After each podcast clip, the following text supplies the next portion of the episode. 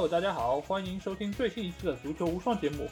我是不管你们能不能每周看到英超直播，但我保证每个礼拜足球无双一定会和你们相见的老 A。大家好，我是梅西，我决定留在巴萨了。我听了足球无双上周给我的建议，我决定留在巴萨。啊，那确实这是一个对你来说最好的一个结果。首先还是欢迎大家可以订阅我们的足球无双官方微信公众号。在公号里面，大家不但可以听到每一期我们的音频节目推送，还可以看到最独特的足球专栏文章。最重要的是，可以看到加入我们粉丝群的方式。只要在微信里面搜索“足球无双”就可以找到。期待你们的关注和加入。好，那这个礼拜我们要聊些什么呢？本来我们其实，在周四之前，其实都已经决定了要聊另外一个话题，但是没有想到，就在。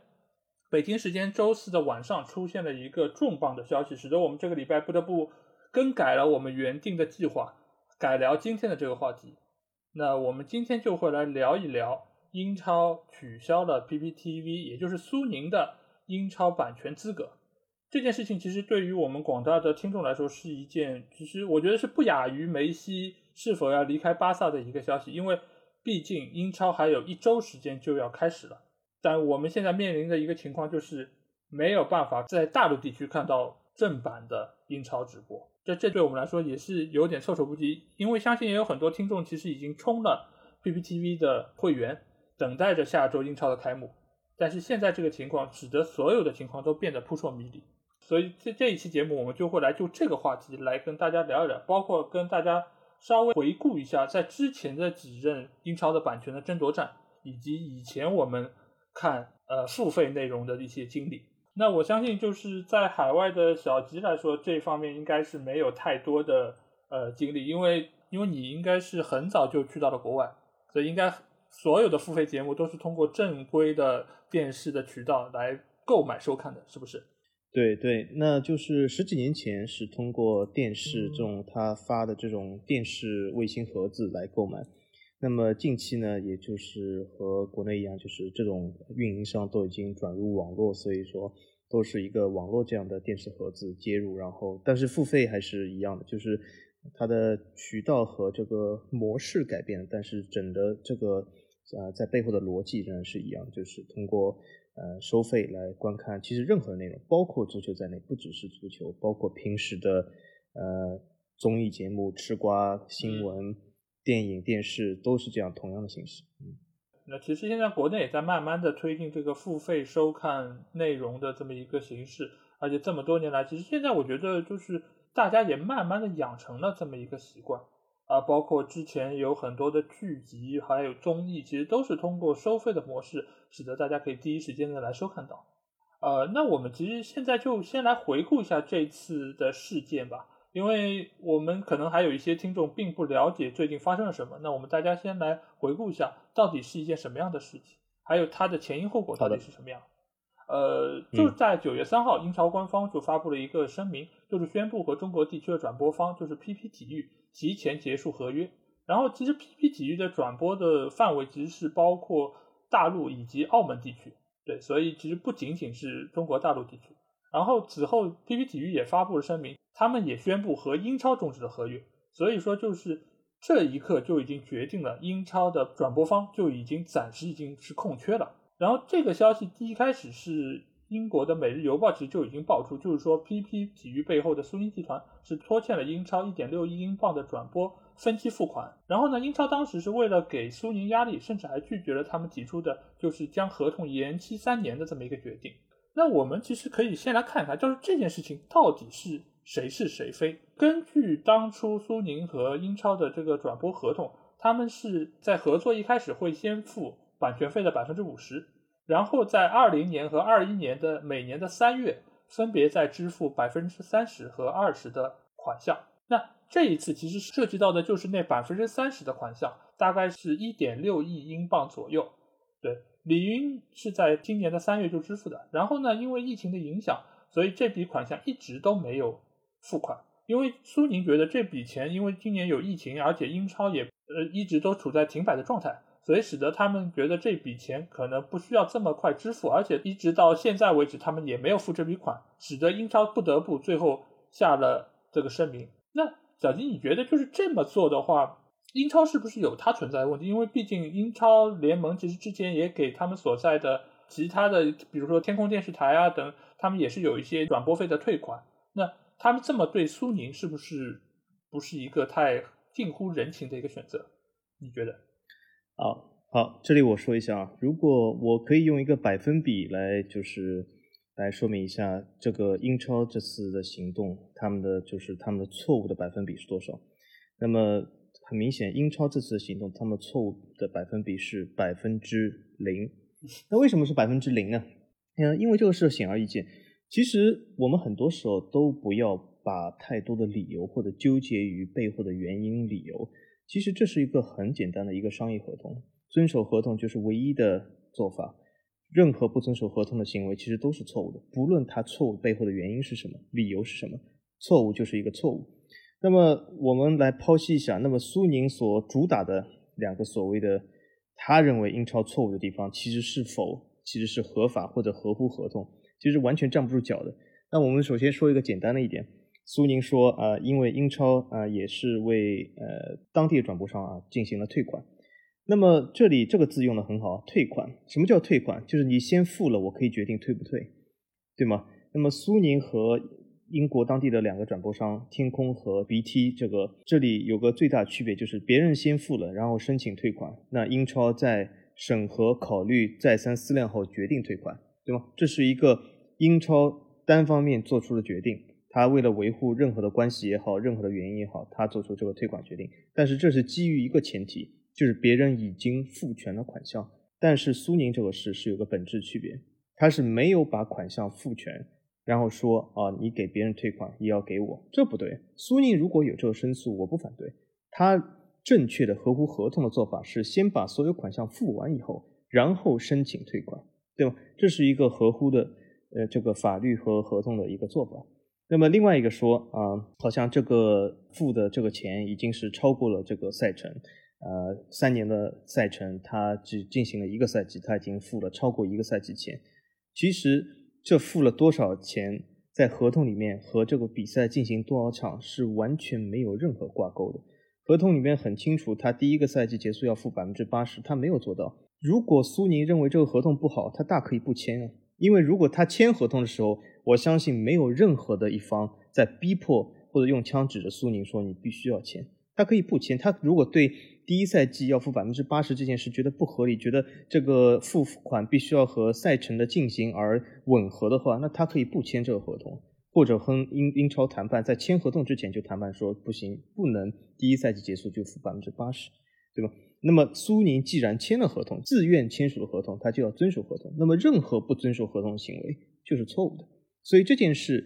我觉得其他地方都可以有很多我们可以分析很多，比如说这理由原因。背后是什么？但是在错误不错误这一方来说，这件事好简单。英超百分之零错误，苏宁百分之一百错误，这就是我看法。嗯，对，而且我觉得就是说，如果你是以疫情这个原因作为我要不付钱或者说我延迟付款的这么一个条件，那肯定也是需要跟英超联盟这边是大家坐下来好商好量来把这个事情谈清楚。如果对方接受，那你可以按照大家谈好的结果来操作。但是如果双方就这个问题没有达成一个共同的意见，那就是应该按照之前所签的合同来进行。我也可以这么说，就是英超给天空也好，或者说给 BT 来退款，那是他们基于双方良好的一个合作的一个呃一个优惠吧，你可以这么来理解。当然，天空也可能没有要，对吧？但是在这个情况下，苏宁是不是也能享受这个优惠？这个也要看英超联盟，就是人家给你是人家的给你的一个好处，但是。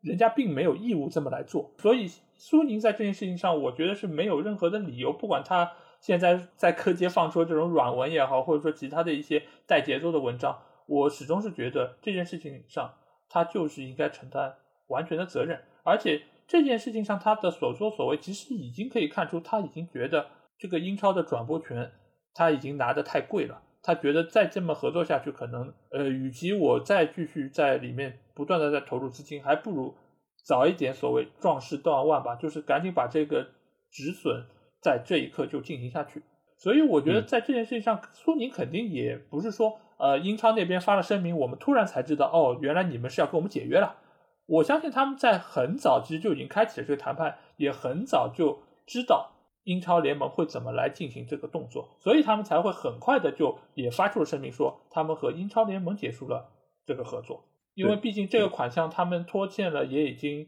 已经有半年时间了，他们理论上应该是三月份就要支付的嘛。所以这件事情就结果上来说，我觉得没有太大的问题。当然，对于球迷来说，最终还是最大的受害者，因为他们已经没有办法收看到正规的直播的一个信号。至少在短期内，我觉得应该概率不是太高。即便英超可以找到新的转播机构来代替 BP，但其实英超的版权争夺，其实这也不是第一次了。之前其实，呃，如果是看英超时间比较长的粉丝的话，应该也知道，之前也有多个。版权的拥有方在中国大陆进行直播，那我这边其实可以简单的给大家来介绍一下，就是之前的英超版权的归属，以及中间的一些，应该可能对于老球迷来说已经比较熟悉的一些内容吧。那我在这边简单的来跟大家说一下，就是英超其实很早就在国内有进行播放，因为我之前也呃也说过，就是其实，在最早的话，在上海九十年代就可以看到英超的直播，甚至集锦。所以，其实，在最早之前，英超的版权一直是都是被 ESPN 所购买，然后在中国大陆地区进行分销，然后使得大家可以看到他们的这些内容。然后，当初詹俊啊，包括苏东啊等等这些我们现在耳熟能详的一些主持人，其实也是从 ESPN 出来的。然后呢，一直这个现象延续到了二零零七年，零七年就是有一家叫天盛的公司，然后他购买了大陆地区转播权三年，从零七年到一零年。他花的价格是五千万美元，然后当时这家公司真正在大陆地区开启了付费购买收看英超转播的这么一个先河，但是呢，他的这个做法因为违背了之前这么多年球迷看球的这么一个习惯，所以受到了非常大的抵制，而且它的价格也非常非常的昂贵，它的价格我要没有记错的话，应该是一年一千八百八十八，然后每个月好像是。呃，也是要小两百的这么一个价格，这个价格放到今天来看都是属于一个天价，因为现在 PP 的价格其实还，说实话还挺便宜的。当时由于它过早的介入了付费模式这么一个情况，而且它当时并没有采取任何的分销方式，它是所有的自己来销售，自己来承担这个风险。这个其实跟这一次的 PP 是一样的，因为 PP 其实在今年也并没有分销它的转播权。三年过去之后呢？这个模式以失败而告终，之后呈现的就是另外一家公司，叫新英体育。这个其实也是在 PP 之前这么多年来，在大陆地区的英超的转播机构。一开始它是以跟天盛一样的五千万美元的价格，先签了三年，一零年到一三年。然后它开始，它开始以一个比较好的一个模式，就是以分销然后加付费模式同时并行的这么一个状态。所以说，使得有越来越多的观众开始看呃英超联赛。也使得新英体育到一四到一五赛季，然后他开始能够赚到足够多的钱，使得他能够有扭亏为盈。这是真正意义上的第一次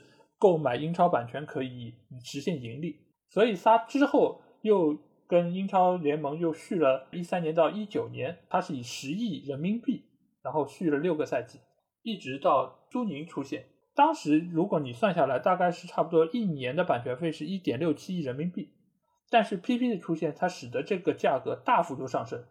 它现在我们得到消息，大概是用了五点三四亿英镑，折合人民币大概差不多是五十亿人民币，续了三个赛季。所以说你可以看到，它现在的价格差不多是当初新英体育大概是十倍左右的一个版权费用，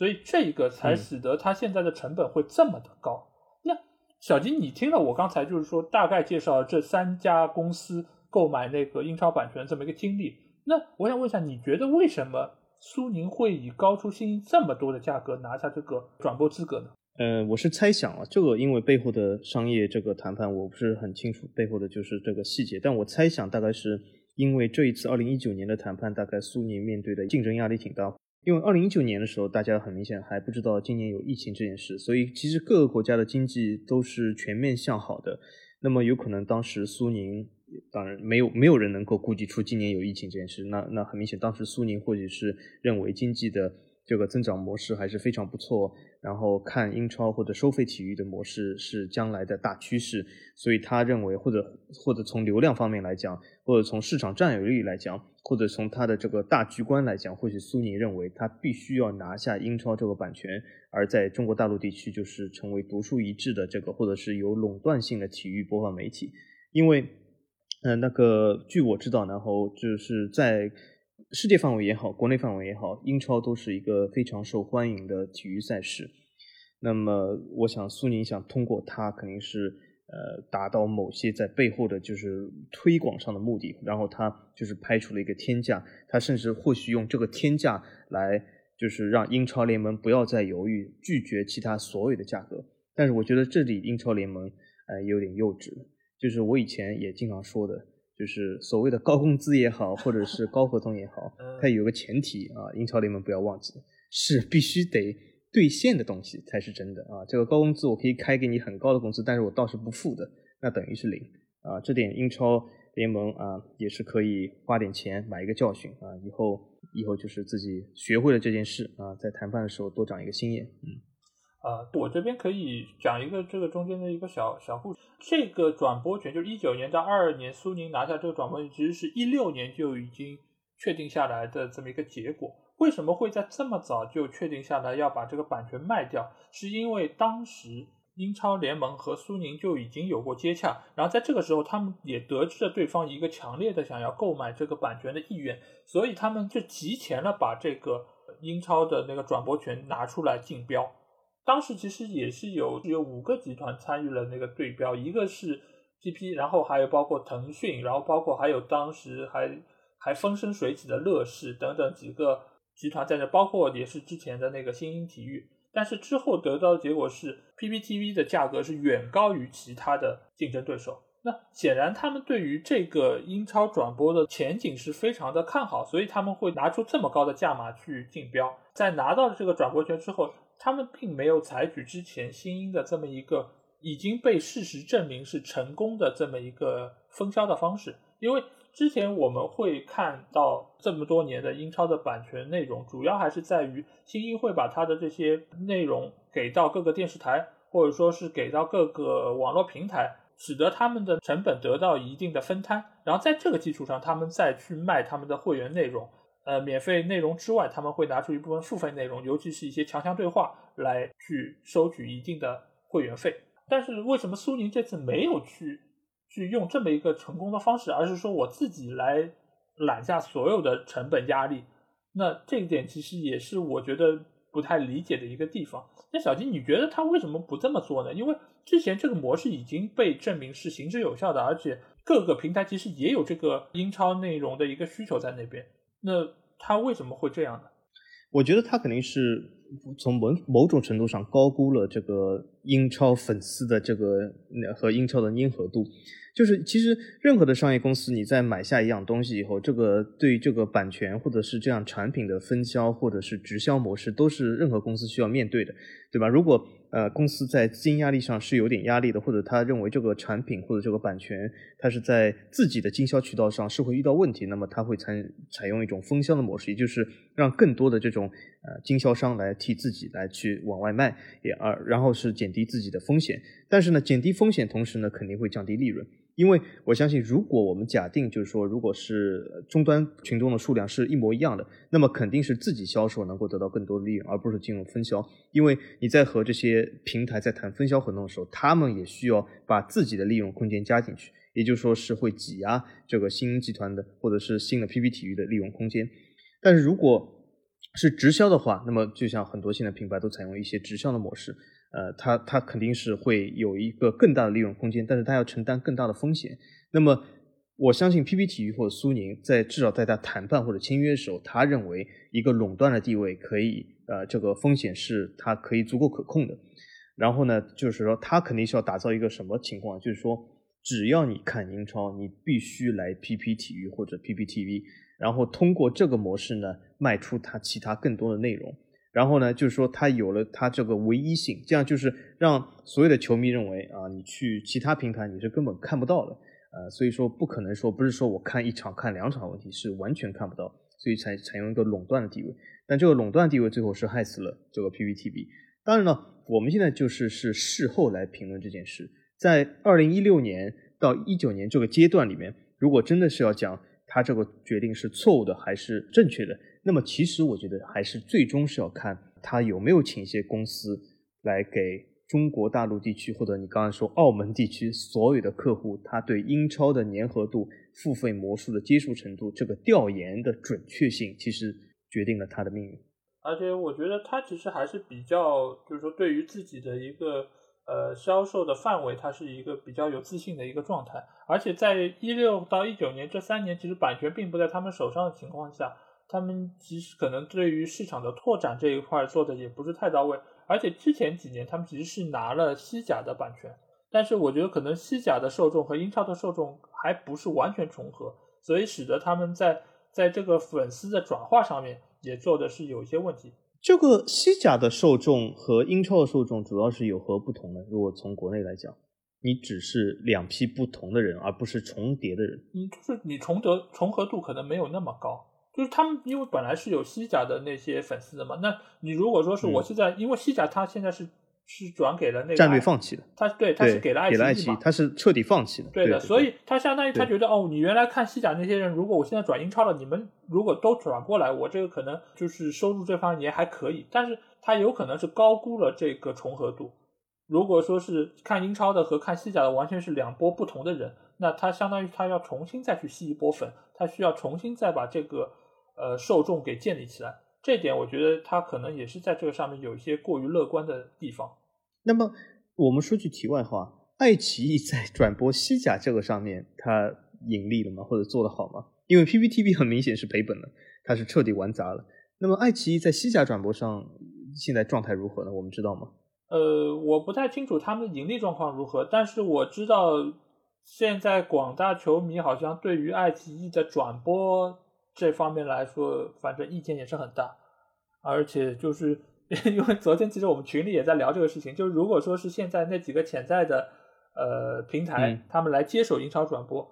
就是有有非常多的群友其实给的意见是说，最好不要让爱奇艺来转，因为爱奇艺现在好像，因为呃现在其实这几个平台遇到的一个问题就是，他们都会在转播中间插非常多的广告。那我们可以知道一点，就是如果广告插得多，只能意味着是他们的资金的压力还挺大的。我我想问一下，插广告是怎么插？中场休息的时候，你只在赛播比赛中间插？哎，没有，就跟我们说哦，可播对，就跟我们说，那么欢迎大家来关注足球无双节目是一样的，就是他们在比赛的中间说，对，有一些某某品牌，然后助力什么什么的，就大概是这么个意思。其实挺影响，就是观赛的感受。嗯嗯，对，所以所以我相信之前不知道。呃，对，因为你你在海外看不到这些内容，因为。呃，所以我觉得他们显然是在资金上是有一定的压力，所以他们不得不牺牲了转播的质量，然后来稍稍微赚点钱嘛，对吧？我我相信大家其实情况是一样的，爱奇艺和苏宁，我觉得不会有太大的区别在这个上面。对，因为我其实我们就尤其是我看英超这么多年，也经历了就是从天盛开始一直到新英，还到现在 PP 的这么一个过程。其实我和小吉都可以谈一下，就是这么多年来看。付费内容的这么一个经历，因为其实尤其是对于我来说，我们大陆的地区的球迷是从一开始免费看球开始的，所以我们其实对于付费看球这件事情，其实也有一个呃适应的过程，还有一个理解的过程。那我们这么多年是怎么经历这一步一步的过程和转变？我觉得我可以从我个人的经历来看一下，是不是呃广大听众跟我也有一样的经历？那要不我先说。就是因为我们这边最早的话，其实是从零七年开始，就是天盛来拿到了这个转播资格。然后当时的话，我们其实作为球迷来说，尤其当时比年纪比较轻嘛，所以对于他这个付费的模式是完全的不理解以及抵制的一个状态。而且当时它的要价确实是非常高，因为我现在看到的话，它是每个月一百八十八。那对于一个可能刚刚参与工作没几年的一个年轻人来说，需要花这么大的一。一笔钱去看球是当时是自己无法接受也无法理解的，所以当时其实我们采取的一个方式就是看啊网上的一些盗链，当时的盗链的画面质量也是非常糟糕，屏幕很小，我们在电脑上看的，而且当时我们也会看各种各样不同的语种的个信号嘛，有泰国的，有法法国的，然后有一些可能我连是什么语种我都听不出来，反正就是就是看着一个很渣的画面，然后勉强的来来看那个英超比赛。然后好在当时因为我就我的工作是是电视台嘛，所以我当时是正好也是新闻集团下面的一个频道，所以我们当时公司的电视上是会能收得到 ESPN 的，所以当时我是有一个比较。多的机会是可以在 ESPN 上看到正规的英超的直播，包括当时詹俊说的那些英超集锦。所以在当时，在很早的一个状态，我就已经认识了詹俊，然后我也呃经常听他转播的一些足球比赛。哦，也就是詹俊在那个时候在天盛时期，他不在天盛，而是在 ESPN。对对，在新英拿版权之前，他一直都在 ESPN。哦，那么如果天盛时期那三年詹俊在 ESPN，那么也就是其实从国内来讲，是不是 ESPN 就看不到了？他其实离开了观众三年。呃，他从来就没有，当时从来就没有在观众的视野中出现过，你明白？就是他其实当时一直在 ESPN，然后这个 ESPN 作为一个海外的卫星频道，国内一直都是看不到，即便是之前那个分销的信号可以来国内，也不是詹俊的解说。也是当地的电视台自己找的解说员哦，这样子，这样子，哦，对，好好好，哦，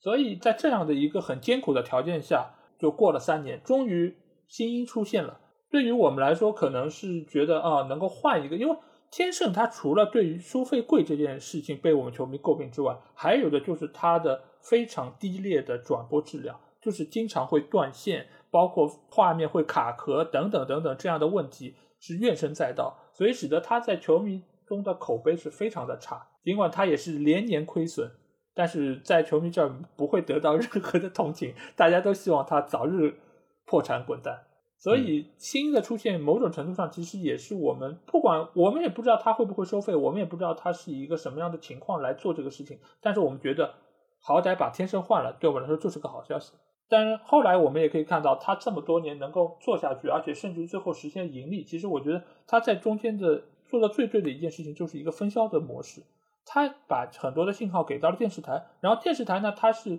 以吸引广告主的那个广告，然后来 cover 这部分的成本，所以使得球迷又可以免费的看到一部分的比赛。然后在这个层面上呢，他又把一部分强强对话以付费的模式来推出。这个时候呢，詹俊也回到了国内。一开始，詹俊他是我记得没错，应该是去了微呃新浪，在新浪当时也是有直播的。呃，他因为詹俊最早他其实一直他说的一句话就是，如果说呃这些付费的内容的转播质量得不到一个保证，他会永远在免费的平台给大家解说。这也是他在国内圈的第一波粉，就是从这么一个态度所得到的。当时他那句话是不是苏宁赞助他说的？因为他现在去了苏宁，成了一个收费平台，也就是其实肯定了苏宁的转播质量了，对吧？新英的话，他其实就就其实他就已经去过那些收费平台去转播过了。对，这个这是后话，因为最早的话确实那个直播的质量不是太好。在这个六年的不是六年，其实他们一共拿了九年的那个转播权嘛。一开始我可能还是以看免费的电视台的这个内容居多，但是到后来我其实也是开始，我记得是从。大概一六年吧，一六年还是一五年？当时我因为是我们家的那个有线电视里面是就是所谓的 OTT 渠道，然后那个它是里面是会有英超的一个包，我可以买这么一个包，然后来看整年的英超的比赛。当时我记得没错的话，好像标清是一百九十九，高清的话是两百九十九，大概也就两三百块的这么一个一个价格。所以我觉得。呃，当时我就是选择了高清的那个包，然后就能够看所有的英超比赛以一个最高清的状态，而且当时的各方面的解说，包括质量，因为是电视上观看嘛，所以也不存在什么卡不卡的问题，所以我觉得当时这个价格，然后来买这么一个质量的比赛，我觉得是可以接受，而且我觉得还挺满意的。然后一直就是到了苏宁，因为苏宁今年是转转播英超第一年。所以我之前几年已经积累了这么一个付费观看的习惯，所以使得我早早的就就买了苏宁的会员，而且我买的应该是就是全包吧，就是说除了英超之外，还有就是欧冠等等等等所有的比赛我都买了，是买了一个大的一个套餐。所以呃这么多年来，我觉得其实我作为一个球迷，也是从比较年轻到现在一个可能中年的状态，也是慢慢的经历了从免费看球到为了能够让比赛的质量更高一点，观看的体验更好一点，而做出付费买服务的这么一个状态。所以我觉得其实慢慢慢慢，呃，商家也是希望可能球迷能够过渡到这么一个状态，因为毕竟如果你是一个真正爱看球的球迷，那你肯定是希望比赛的画面是清晰的，转播是稳定的。然后解说是优质的。那我不知道小吉在海外那个看球的经历是一个什么样的阶段的变化呢？有没有变化？还是一开始就是很自然的，就是以付费的形式？嗯，如果这样讲的话，其实比较惨的是，其实没有变化，就 是呃十几年前、二十年前，直到现在，它永远是这个模式啊。所以说，呃，其实每个赛季前都是一种纠结啊。呃，因 因为怎么说呢，是它不不存在一种选择呢，只有一种模式，就是付费。因为很惨的就是，至少在我在的地方，公立电视台那几乎就是没有内容了，它没有任何东西的任何版权，所以说，这个所有的东西和内容都在付费电视台。呃，那么这个收看形式呢，呃，刚开始的时候就大概二十年前、十几年前，那就是通过一个呃，他如果你付完费注册了这个账户，他会给你一个这样的卫星呃这样的小的卫星锅子，然后给你一个这个接收器，然后你连上自己家里电视，然后就可以看。呃，然后直到近年，那么这个锅子已经不需要了，就是转为了网络，只要你他给你一个像类似于这种现在的电视盒子一样，苹果也好，小米啊，给你一个电视盒子，然后呢，你接了这个网络，呃，这个登上你的会员这个账户，然后就可以收看你的内容。然后里面的内容呢，其实呃，说实话还是非常的多。然后就看你选择哪些内容，就是每每个内容很明显有自己的标价，然后你可以选。啊，足球类的、娱乐类的、历史、人文、地理，怎样都可以。那么其实呃，就看你愿意为这些内容付费多少了。那么我说比较惨，就是说从一开始其实就是这样的付费过程。那么由于我所在地方的关系，当然也是我比较幸运的关系，英超这个包，就英超这个包其实是最贵的之一。那么那我为什么说比较幸运呢？比较幸运就是我其实从来不是一个英超的粉丝，所以这个最贵的包我觉得不用买。所以从从这点来讲是一个，嗯，我我其实嗯，如果说系统性的看英超的话，一直要到我相信是要到近几年的。也就是说，嗯，我我讲个时间概念啊，就是说大家记得好像热刺崛起是四五年前的事，对吗？对吗？热刺崛起前，我其实都没有系统性看英超。呃，所以说这这是有一些原因在背后呢，我可以具体讲一下。那为什么呢？就是之前它这个英超包是独立的，呃，它这个所以而且而且又是最贵的。然后呢，我又不是英超粉丝，所以说当时我一直没有购买这个包。然后呢，就是我之前呢是意甲的粉丝，所以说我那时呢一直是购买意甲这个包。那意甲这个包其实价格要比英超便宜很多，具体价格我已经不太记得，但是基本是英超的大概。五分之一、四分之一的这样的区间，我当时就是一直看意甲。当然了，这也是归功于就是天空体育在意大利有一个非常高的市场占有率，所以它在意甲的转播上其实或或许它成本比较低，或者由于种种原因，那么这是一个比较好的事。呃，但是后来呢，我发现这个付费电视好像这个资本家，就像我们一直说这个课本里说的对吗？一直是主力的。那资本家越来越坏，他他做了件什么事呢？他发现到英超是呃购买人群最多的，它非常贵。那么他号称什么？他号称说哦，我们现在要让利了啊。这个英超我们发现你们说啊，很多观众的这个回复说太贵了。那好，我们把英超放入基础包，然后把基础包价格大幅提升，这样就让所有的体育迷不得不为英超买单了。就像我这样人。那么从这个时代开始呢？我变成我必须看英超，因为什么？它的付费模式是什么？无论是以前的卫星锅子也好，它的网络传播，这只是传播渠道的不同，它背后的这个 A P P 这个逻辑是一样的。就是说，你先要有个基础包，在基础包的前提下，你才能购买其他。然后呢，我所在地区天空体育是有垄断地位的，那么。你如果要看其他的体育台，包括 ESPN、包括福克斯或者必赢这些任何的体育台，你先得买天空基础包才能购买这些体育台。也就是说，它所谓的有台啊，其实也不是有台，就是因为它在这个市场有垄断地位，其他体育台要进入这个市场必须要通过它啊，所以说不得不这样干。那么他把英超加入了基础包以后呢，就变得我必须要看这个基础包，呃，英超就变成我。就是买也要买，不买也要买的必要的东西。反正也买了嘛，那就看看呗，对吧？对，反正也买了，那就看看了。对，然后后来呢，他又把英超独立的，估计是大概观众的这个，因为因为我所在地方，比如说喜欢赛车、喜欢橄榄球人很多，不一定喜欢足球，放入基础包呢，或许不是一个很好的政策。那么后来呢，他又把英超独立，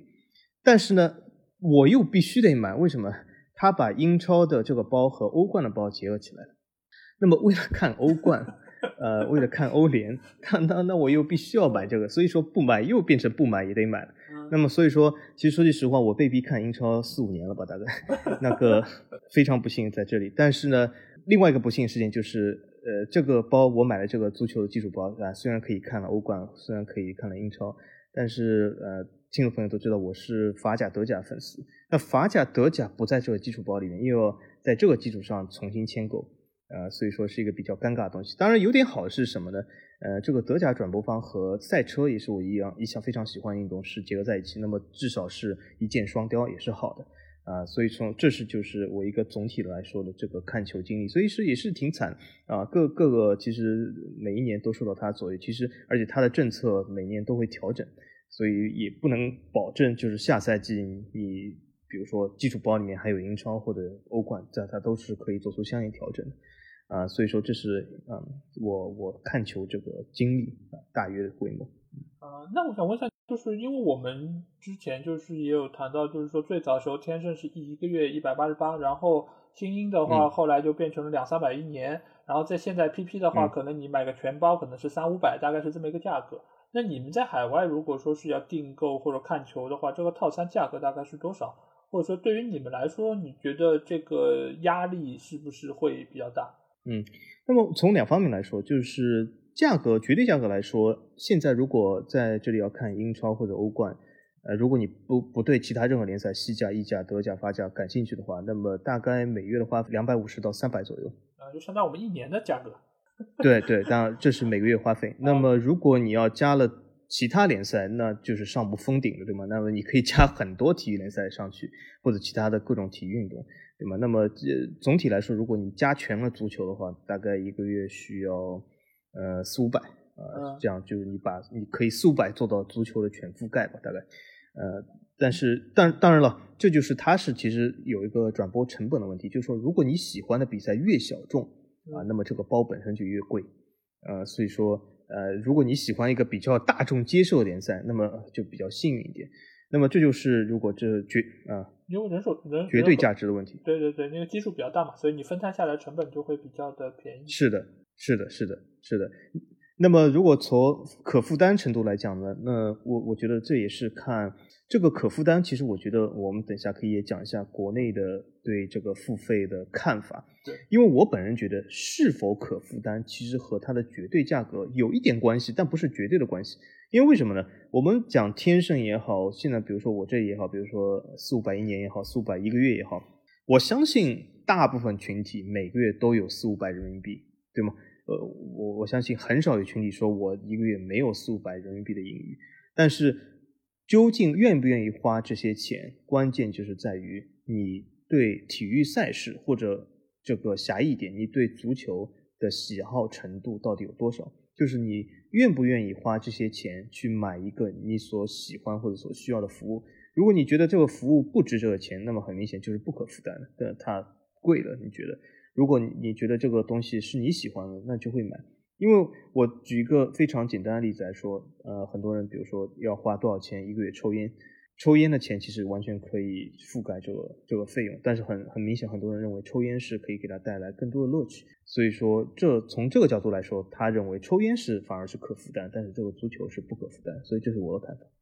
呃，对，这这个其实是我们下一个板块需要聊的话题，其实就是为什么就是说付费看球这件事情上，在大陆会有这么大的阻力，以及会推行了这么多年，好像。看上去是有一点效果，但是到这次苏宁还是没有办法仅仅靠呃会员的付费来呃来 cover 它的所有这些转播的成本。就其实刚才小吉已经说到了一点，就是关于绝对的这个价格对于每个人的就是影响力到底有多少？就这件事情，其实我我跟他的看法是一样，因为昨其实我们在群里也有非常多的讨论，其实就聊到了到底是什么原因造成了大家不愿意去付费看球，或者说付费看球的人群没有那么多。大家说到最多的一点，其实就是价格贵。但价格贵这一点来说，因为刚才其实我问了小吉他们那边的转播的价格，其实可以看到他们，当然他们的人均收入肯定是要比中国大陆更高。但是有没有高到说可能十倍或者说是十二倍的这么一个没有的价格？完全完全没有。对对，完全没有。所以其实我我昨天在群里也说了这个话题，就是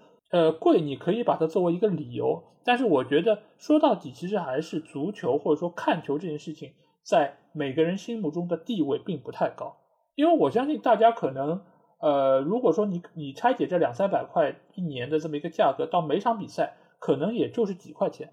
或者甚至于最多。最多你如果是单买，也就是十块钱一场的这么一个价格。那这个情况下，你出去喝一杯奶茶需要多少钱？现在一杯奶茶差不多也要二十三十，甚至于就是说有一些好的品牌那会更贵一点。那你基本上一杯奶茶可以看三场比赛，那你一杯奶茶可能十分钟就喝完了。你你你看球这件事情，就相比你喝奶茶来说这么不重要吗？如果你还是一个所谓的球迷。这件事情，所以所以这件事情上，我其实觉得价格并不是一个最重要的因素，而是这件事情在你的整个人生的，就是说选择排序上来说，可能位置并没有那么高，这是第一点。呃，我觉得还有一点就是一个很重要的原因，就是大家以前看免费的看惯了，就是很多东西的价格或者说价值，其实并不仅仅来源于它的成本，或者说你对它的认知，而是在于它的横向比较。就是以前这个东西一直免费的，现在让你花一块钱，你可能都不愿意，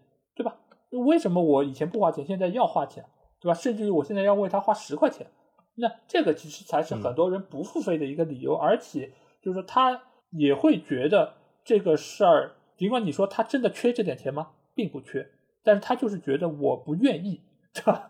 这个其实我觉得是一个最大的问题，因为其实你说现在现在这这几年，其实你也可以看到外面，尤其是去年，以前什么猪肉涨价了，或者说是其他各个方面的原因，你可能出去买个包子都要贵一块钱，那你不也从了吗？对吧？但是你对于看球就其实就是对。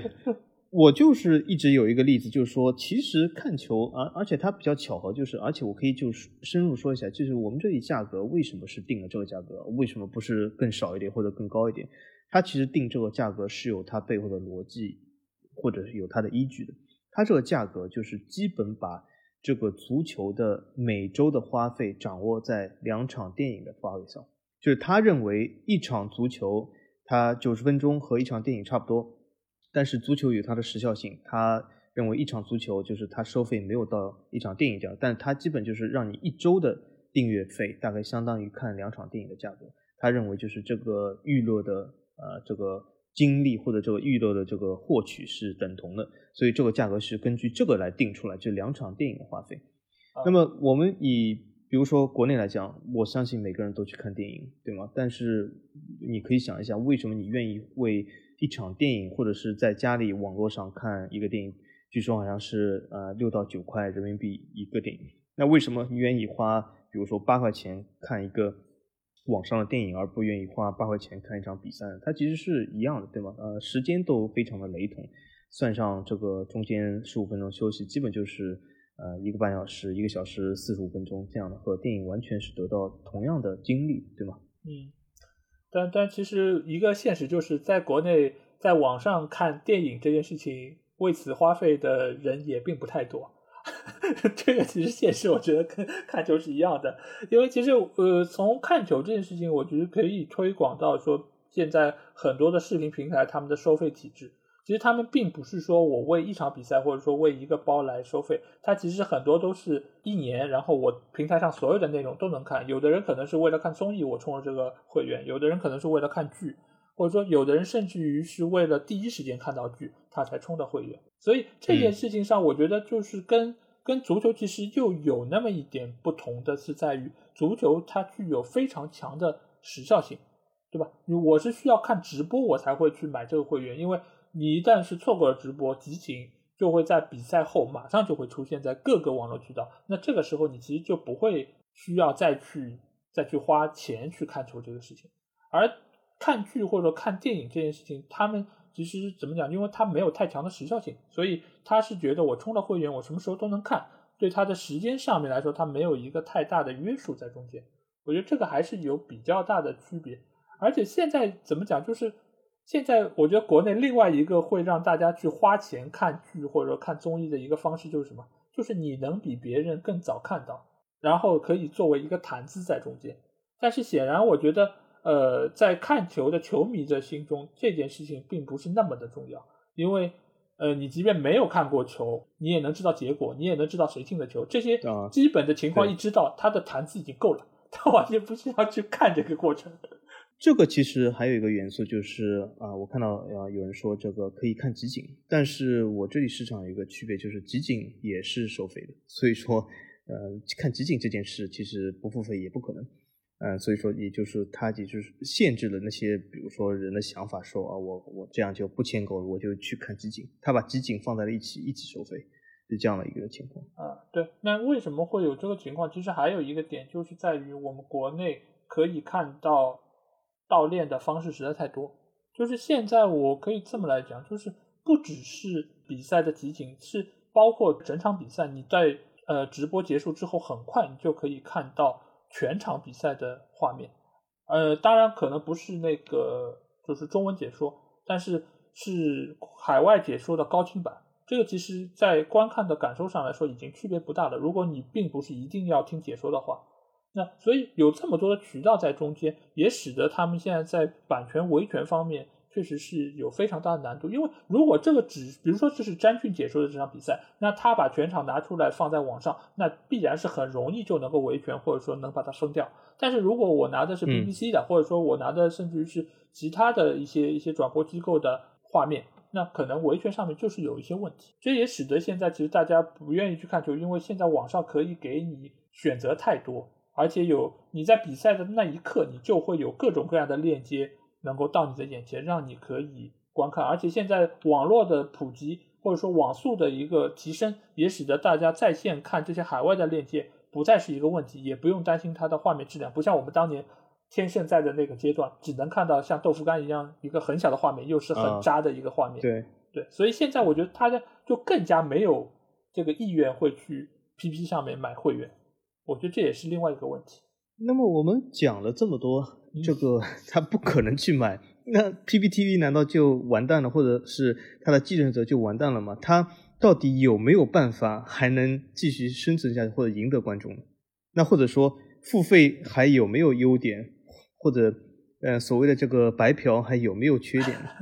呃，我觉得肯定优点和缺点还是很多，而且 PP 在这件事情上，我觉得他们是做出了自己的努力的。为什么这么说？因为他们。其实，在很多场比赛都推出了所谓的四 K 嘛，就是他们在原来高清或者蓝光的所谓那种清晰程度上，它是有提出了更高的一个要求，甚至我记得他们在世界杯转播的时候，世界杯转播不是他们啊，就是其他的一些转播方，他其实是给到了一些多机位的一些选择，让你可以除了看你的比赛画面，你甚至于可以看针对教练席的，有这个功能，替补席的，的确，的确，对吧？的确，我哎，我这里看球也可以选择这个呃角度，对，可以有不同的对机位选择，是的，是的，对，这个其实就是他们在他们层面上做出的一些努力，使得他们的转播可以给到观众更多的选择性以及更多的自主性。那这个其实就是不是盗练或者其他的那些可以做到的，但是问题是在于这些东西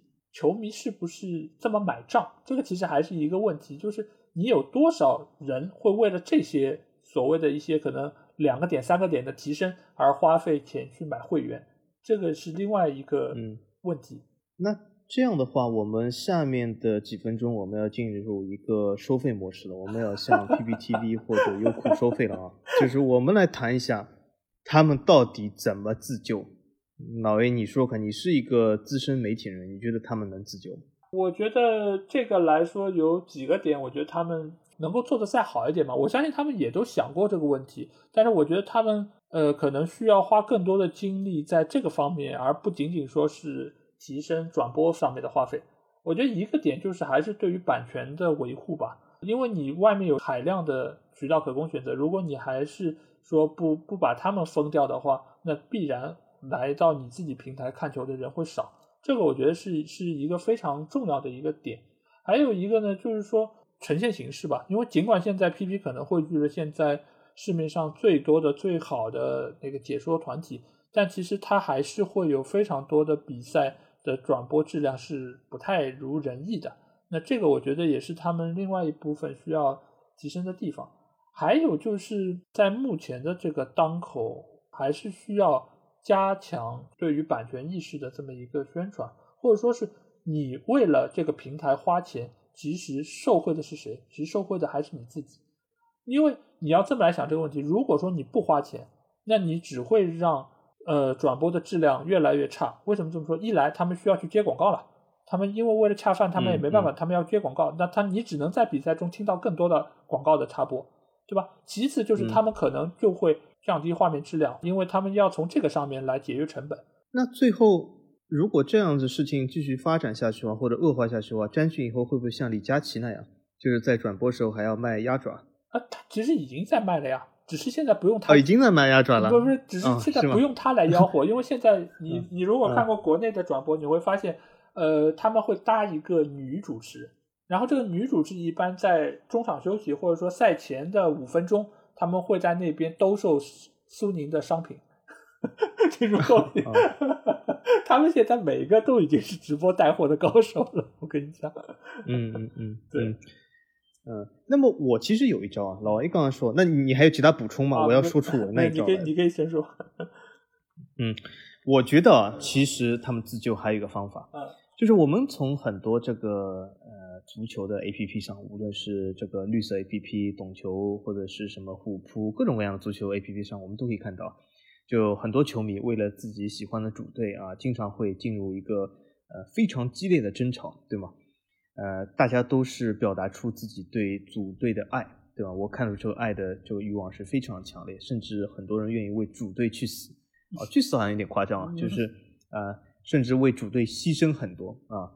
但是我 PPTV 可不可以这样想？就他做出一些广告或者做出一些说服性的内容，就是告诉这些球迷，如果你不买我们 PPTV 这个正规的版权，那你的主队最终受伤的是你的主队。其实这句话并不是瞎说，这句话其实是的，因为英超联盟也好，德甲联盟也好，这些联盟都是不盈利的机构，他们在抛去自己的开销以后，都是把这些钱是给所有的球队的。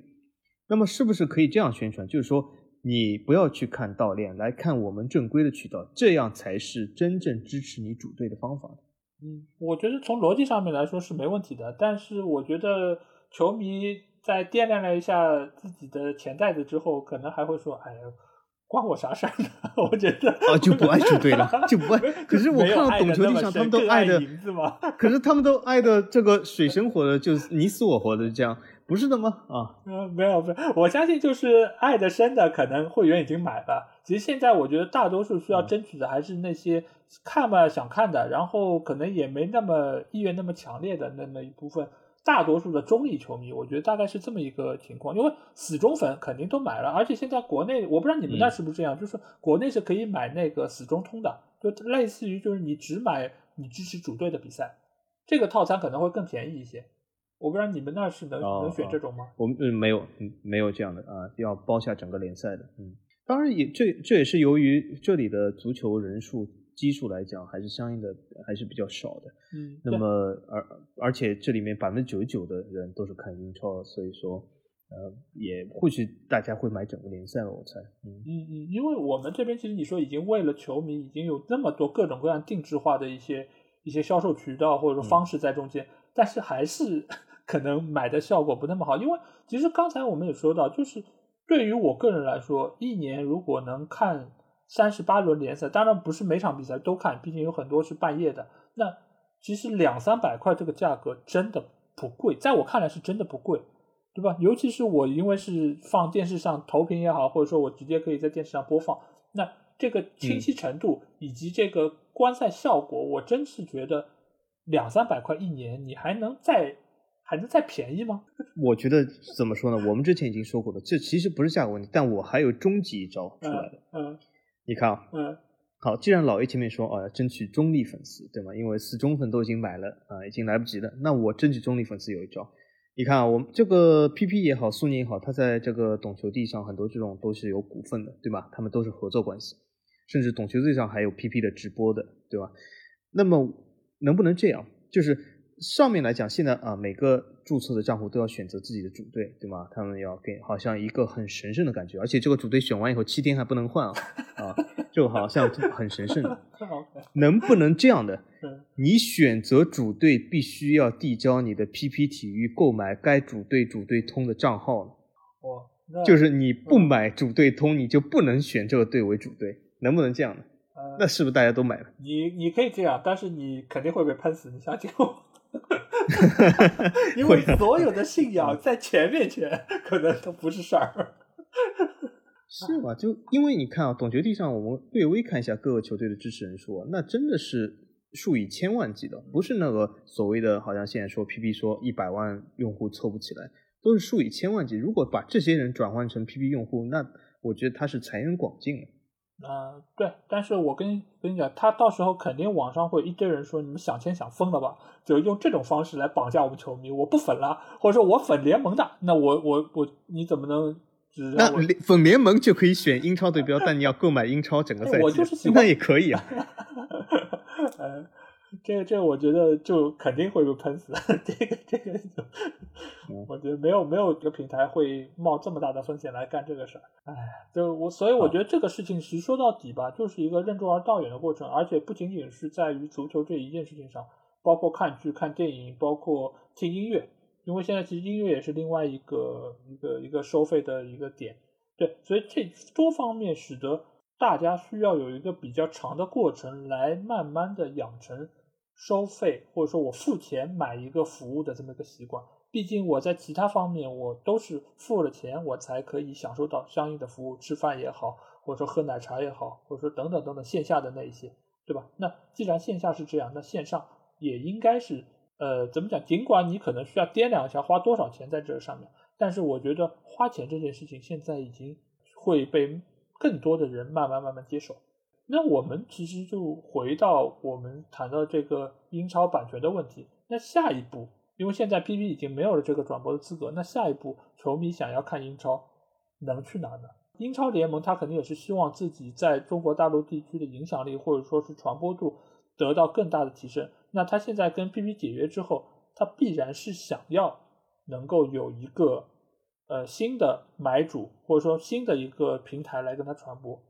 那小金，你觉得就目前来说，如果说是现在，假如啊，就之前昨天晚上就有盛传，可能优酷会接盘，或者说有一些其他的呃平台会接盘。呃，你觉得就目前来说，假如说他们现在就谈妥了，英超多久能恢复？我相信，如果在现在这个电子科技非常发达的情况下，如果真的是在商业上解决了合同问题，我甚至觉得它可以第二天就给版权，这个是一个非常迅速的这个，而且呃，就是我我经过了很多这种呃有这方面的经验，所以这个版权的问题是，只要一有版权的谈妥，其实这个信号是可以立即给的，这倒其实并不会影响。然后你说好像英超还有一周开赛，对吗？对，下周下周还是两周？一周啊。一周一周，那么如果一周开赛，那么就看他能否在这一周之内达成商业上的共识。但是我认为呢，这个商业上的共识呢还是比较难达成的。为什么？现在只是刚刚解决了这个和 PP 的纠纷问题，呃，但是究竟怎么处理剩余的两个赛季，究竟他能拿到多少钱，或者国内的其他平台愿意给多少钱，我觉得是一个呃双方其实是有一个蛮长的谈判过程的。我猜，呃，然后。考虑到比如说中英关系的大背景下，或者怎么样，有很多其他的问题要考虑，对吗？然后 PPTV 现在据说还要起诉英超，对吗？那么让他起诉，但是各种各样的事，就是其实背后的纠纷还会有一阵时间。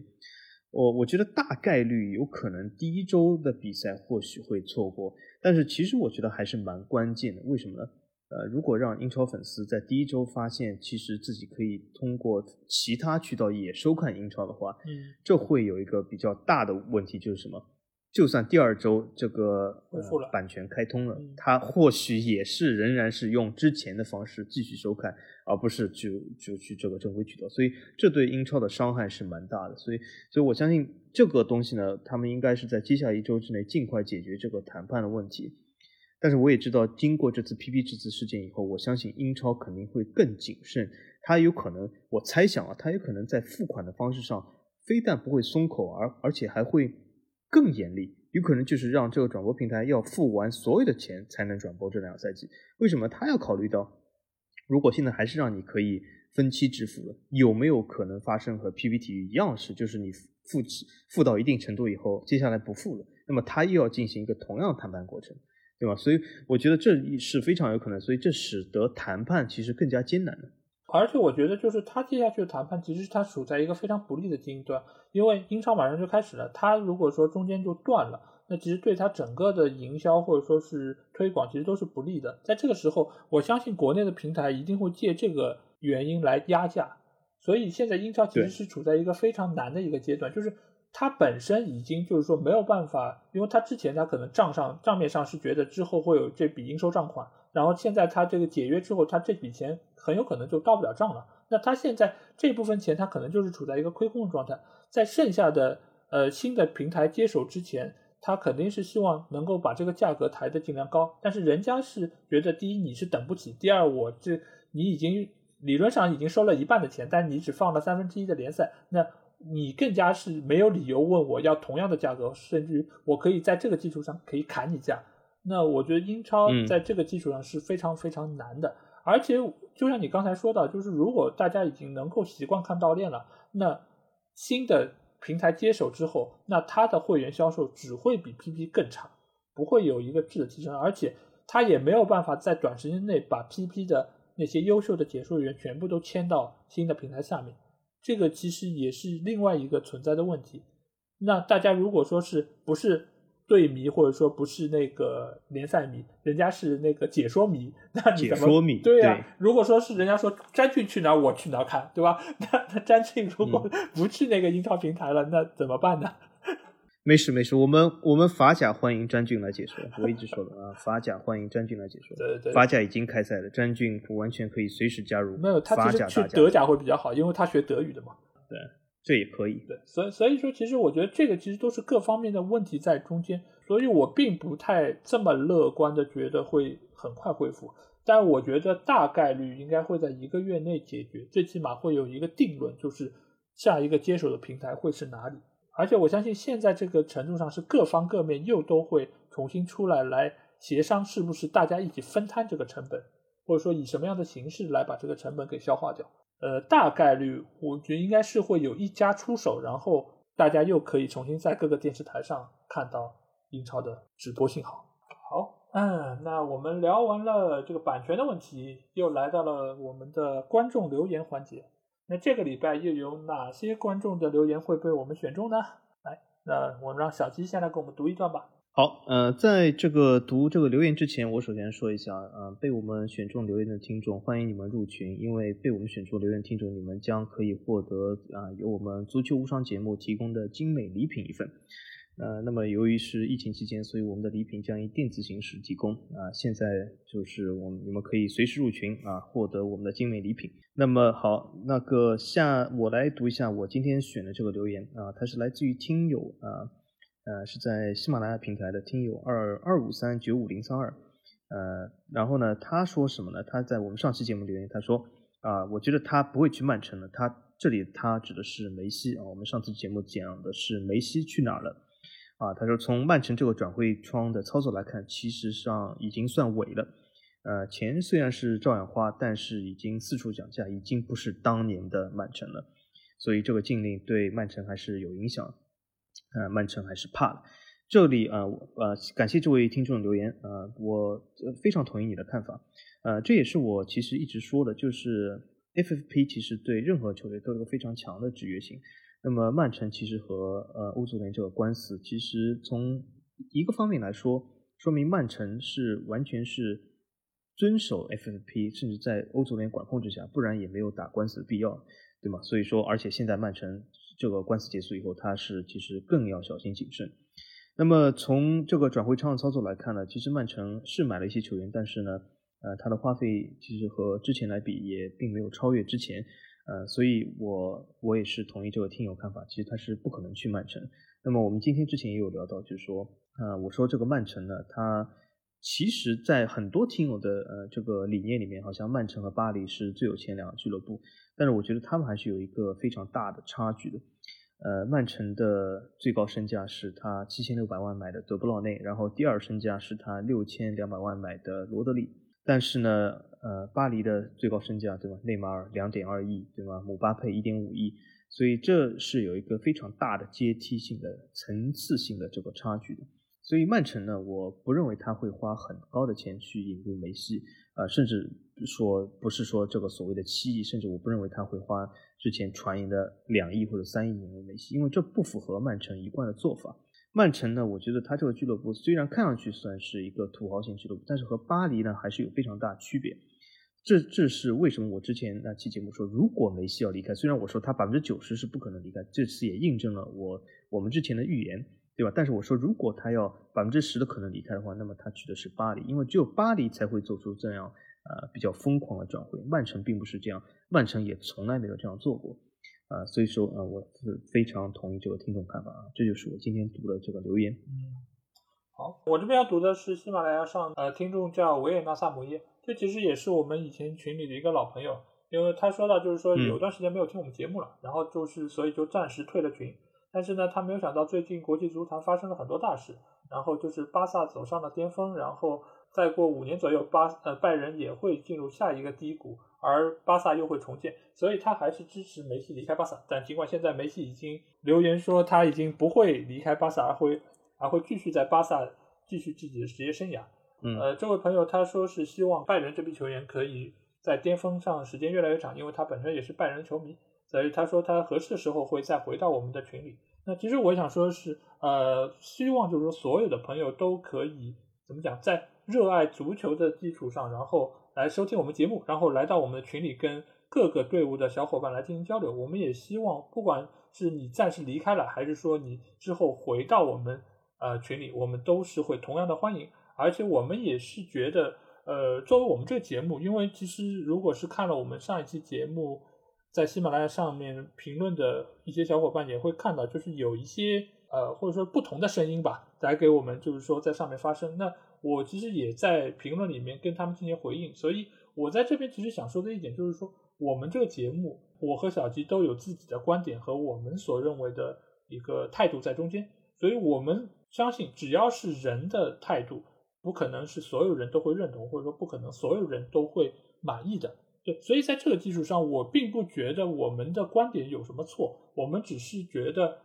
这是一个在这里交流各种观点的一个平台，所以我们支持所有的人提出他们想要的观点，而且我也并不觉得发表这些观点需要任何的资格，因为我们看球，我们对足球有自己的理解，这就是我们的资格，而并不需要有各种各样其他的身份或者其他的资历在那边给我们背书。我们不是足球专业的从业人员，我们也不需要为此任何的言论而负责。我们只是表达我们的态度。如果大家也有其他不同的意见，欢迎来到我们群里，或者说来到我们的节目下方留言，我们可以进行呃充分的讨论。但是我我并不赞成任何的资格一说。